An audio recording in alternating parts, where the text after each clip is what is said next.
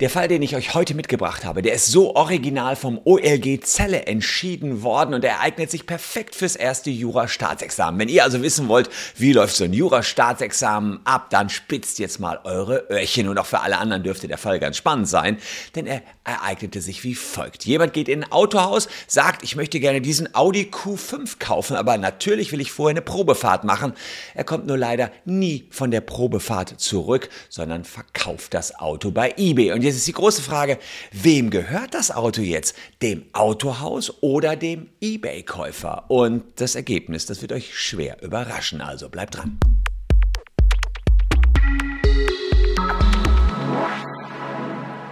Hallo, ich bin Christian Solmecke, Rechtsanwalt und Partner bei WBS Legal in Köln. Und wenn ihr Rechtsthemen mögt, lasst ein Abo für diesen Kanal da. Wir sind auf dem Weg zu einer Million Abos. Am 8. September 2020, noch gar nicht so lange her, passierte Folgendes. Jemand geht in ein Autohaus, will ein Audi Q5 kaufen, sagt, äh, ich möchte eine einstündige Probefahrt machen. Das Autohaus sagt, ist in Ordnung und gibt ihm den Schlüssel. Er hat allerdings dummerweise falsche Personalien hinterlegt und ist mit der Karre weg über sieben Berge. Er setzt das Auto bei eBay ein und verkauft es für 31.000 Euro an jemand anderen. Er hatte die Fahrzeugpapiere gefälscht, hat noch dabei gesagt, ja, Übergabe ist hier an der Straße, gib mir 31.000 Euro, ich kann aber nicht selber kommen, meine Frau kommt, hier ist, die Frau hat halt die Papiere, ja, und da so erfolgte sozusagen der Deal. Später kriegt der Ebay-Käufer so ein bisschen Muffensausen, denkt sich, hm, ob das alles so mit rechten Dingen zugegangen ist, er nimmt die Zulassungspapiere, geht zur Polizei und die sagt, oh, das sind ja gefälschte Papiere. Und dann recherchieren wir mal, siehe da, dem und dem Auto Autohaus gehört die Kiste. Dann haben die das Auto schön dem Autohaus zurückgegeben. Das verkauft dann das Auto ganz normal weiter für 35.000 Euro. Jetzt sagt der eBay-Käufer, äh, Momente mal, ich habe dort das Auto gekauft bei eBay. Das ist mein Auto. Das Auto sagt, nee, nee, nee, nee, nee. Uns ist das Auto weggenommen worden. Das ist jedenfalls deren Auffassung. Wir sind einem Betrüger aufgesessen. Aber schön, dass du das Auto wieder weg, äh, zurückgebracht hast. Jetzt haben wir es verkauft. Hm, ja, tut mir natürlich auch total leid, dass du von einem Betrüger gekauft hast. Und das Oberlandesgericht Celle, das musste jetzt entscheiden, wer hat von wem hier das Eigentum erlangt. Und es hat gesagt, der eBay-Käufer, der konnte Eigentum von dem Betrüger erlangen. Und das Autohaus hat gar kein Eigentum mehr. Ja, und wie das juristisch abläuft, das zeige ich euch jetzt, denn es geht um den gutgläubigen Erwerb. Klingt doch alles erstmal komisch, dass ich von jemandem was kaufen kann, der gar nicht Eigentümer ist.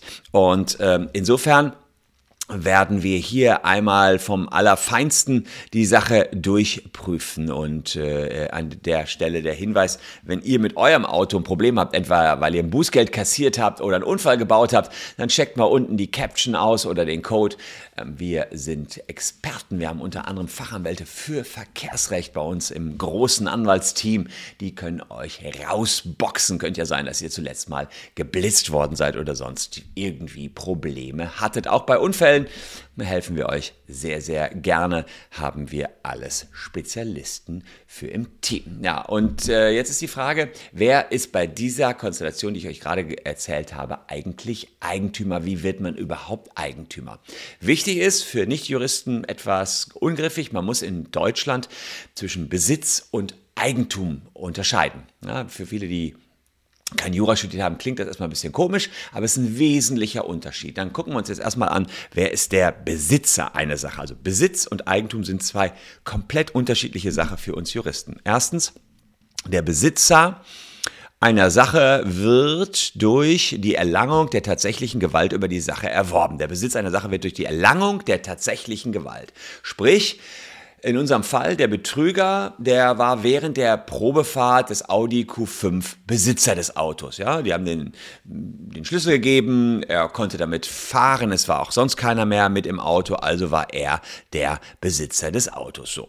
Und Jetzt kann man sich da noch angucken, okay, wenn das der Besitzer ist, wer ist denn dann der Eigentümer. Und äh, das Eigentum äh, beschreibt hier die sogenannte rechtliche Sachherrschaft. Das eine Besitzer ist die tatsächliche Sachherrschaft. Wer kann damit jetzt gerade was machen? Und äh, Eigentum sagt, wer kann rechtlich mit der Sache was machen? Der Eigentümer einer Sache kann, soweit nicht das Gesetz oder Rechte Dritter entgegenstehen, mit der Sache nach Belieben verfahren und andere von der Einwirkung ausschließen. Ja, also das ist die Definition des Eigentums. Das wäre also zunächst mal das Autohaus gewesen, denn klar ist, das Autohaus konnte ja nach Belieben verfahren. Mit dem Wagen konnte es verkaufen, das hatten die ja hier auch vor. So. Wir haben also hier den Besitzer, der, der tatsächlich mit der Kiste umgeht und den Eigentümer, der, der rechtlich, dem das rechtlich zugeht. Und jetzt muss man sich überlegen, wie überträgt man Eigentum in Deutschland? Für bewegliche Sachen, also nicht Häuser, sondern bewegliche Sachen wie ein Auto, gibt es äh, einen Paragraphen, der das genau regelt, 929 BGB. Und dort steht, zur Übertragung des Eigentums an einer beweglichen Sache, wie hier dem Auto, ist erforderlich, dass der Eigentümer die Sache dem Erwerber übergibt und beide sich einig sind, dass das Eigentum übergehen soll. Also, das ist die Grundregelung. Der Eigentümer muss die Sache übergeben und man muss sich dann noch einig sein, dass die Sache entsprechend übergehen soll. Jetzt muss man natürlich sagen, hier äh, haben sich allerdings zwei Leutchen geeinigt. Äh, das war einerseits der Betrüger mit dem eBay-Käufer. Und der Betrüger, der war ja nicht Eigentümer der Sache, das ist ja nun mal völlig klar. Und insofern kann man ja sagen, 929 BGB greift hier nicht, denn hier hat man sich ja nicht geeinigt mit dem Eigentümer. Also kann man ja sagen, hier ist kein Eigentum übergegangen. Das heißt, nach 929 klappt die Übertragung hier nicht. Aber wir haben noch einen anderen Paragraphen, ist denn derjenige, der etwas kauft, soll auch geschützt sein. Wenn alles danach aussieht, dass er vom Eigentümer kauft, soll er geschützt sein und soll trotzdem Eigentum bekommen. Das ist nämlich der Fall, wenn er gutgläubig Eigentum erwirbt. Also das steht da nicht drin in 929. 929 ist die, die Norm, die grundsätzlich sagt, wie Eigentum in Deutschland übertragen wird.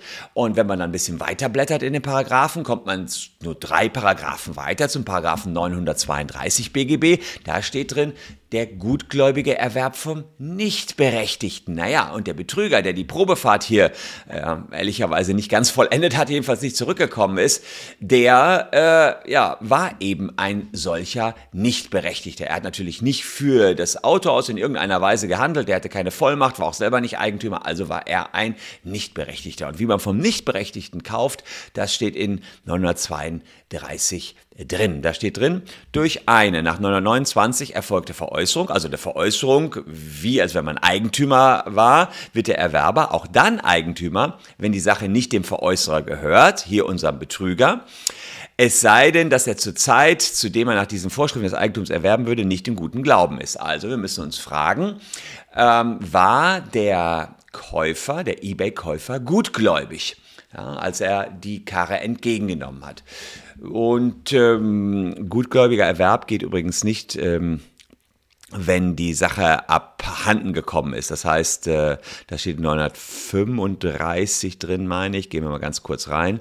Das heißt, bei gestohlenen Dingen geht das nicht, aber ja, kein gutgläubiger Wert von abhanden gekommenen Sachen. Ja, ähm, da kommen wir gleich noch im Detail dann drauf. Also erstmal müssen wir gucken, war der Käufer, also der eBay-Käufer hier im guten Glauben?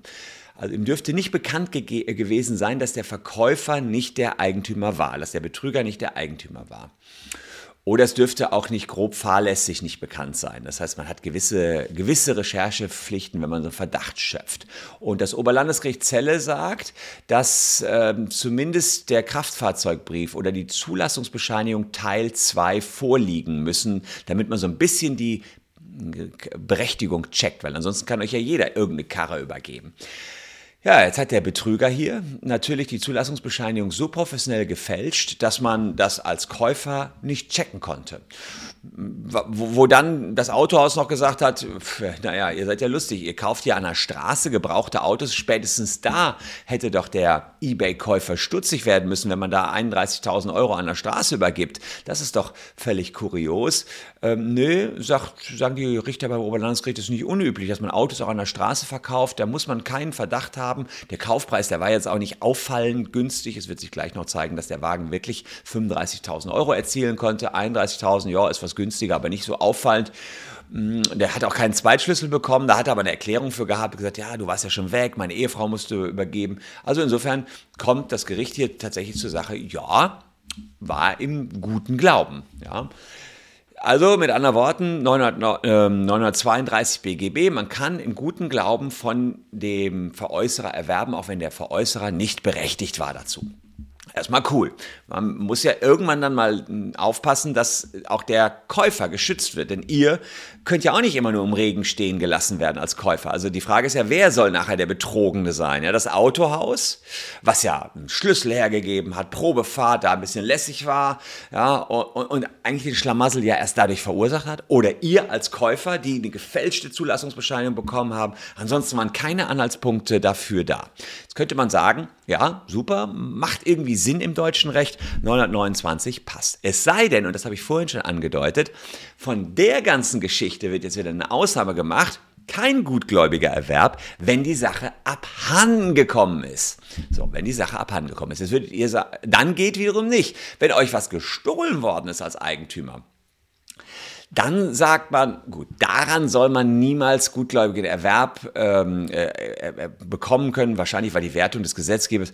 Nun, derjenige, der, der bestohlen worden ist, hat maximal Pech gehabt, äh, der konnte ja überhaupt nichts dafür und der Käufer, ja, der hatte wenigstens noch einen Vertragspartner, mit dem er reden konnte, da muss er eben alles zurückgeben. So, und die Norm, also ganz vereinfacht gesagt, ja, die Norm heißt hier, der Erwerb des Eigentums aufgrund der 932 äh, hatten wir gerade bis 934, 932 wäre hier bei uns die Norm, tritt nicht ein, wenn die Sache dem Eigentümer gestohlen worden, gestohlen wurde es ja nicht, verloren gegangen oder sonst abhanden gekommen ist. Und darüber könnte man natürlich diskutieren. Ist ihm bei der Probefahrt die Karre abhanden gekommen?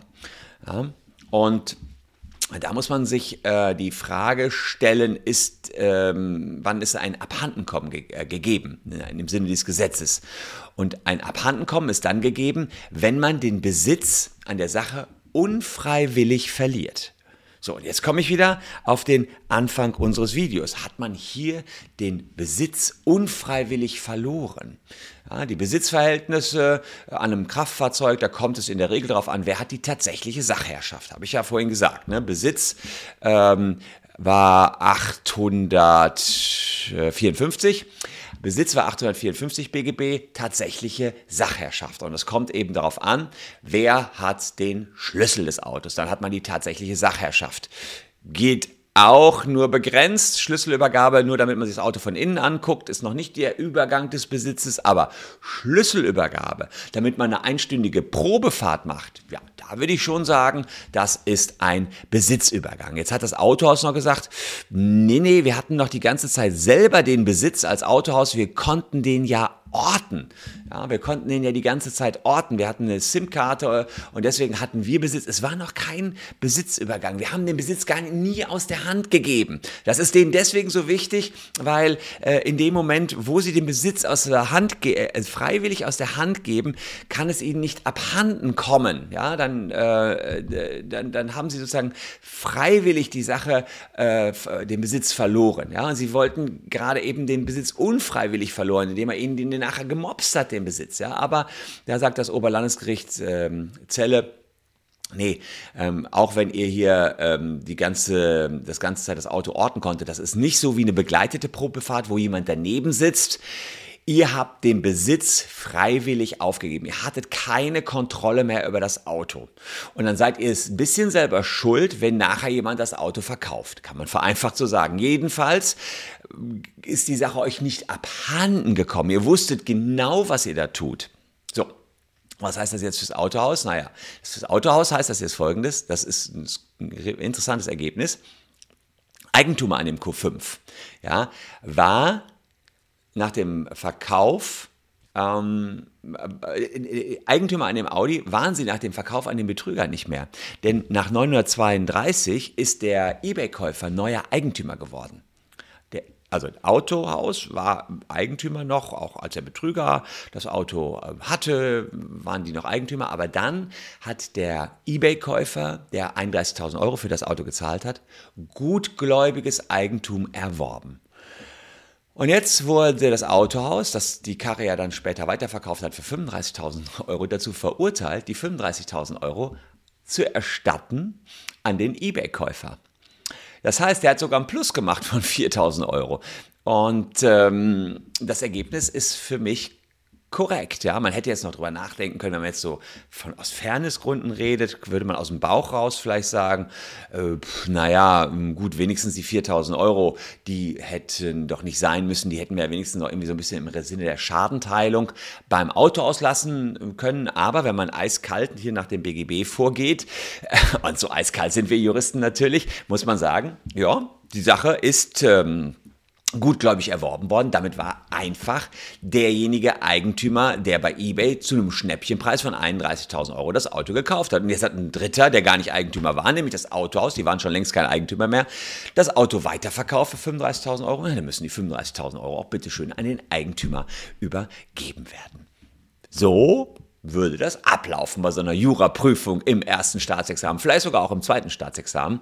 Ähm, relativ tricky hin und her, hin und her. Eigentümer-Besitzer-Verhältnis ist da äh, eine Fragestellung. Gutgläubiger Erwerb sind hier die Fragestellungen da, wer, wer jetzt noch nicht weiß, ob er Jura studieren will, vielleicht wisst ihr das jetzt, äh, kann spannender sein als jeder Krimi. Ähm, tatsächlich ist sowas hier ein ganz großer Klassiker, aber jetzt echt entschieden worden. Im September 2020 passiert. Oberlandesgericht Celle, wem gehört ein Auto nach einer Probefahrt? Fand ich ganz spannend, deswegen habe ich euch den Fall mitgebracht. Falls euch der Fall auch gefallen hat, abonniert gerne den Kanal.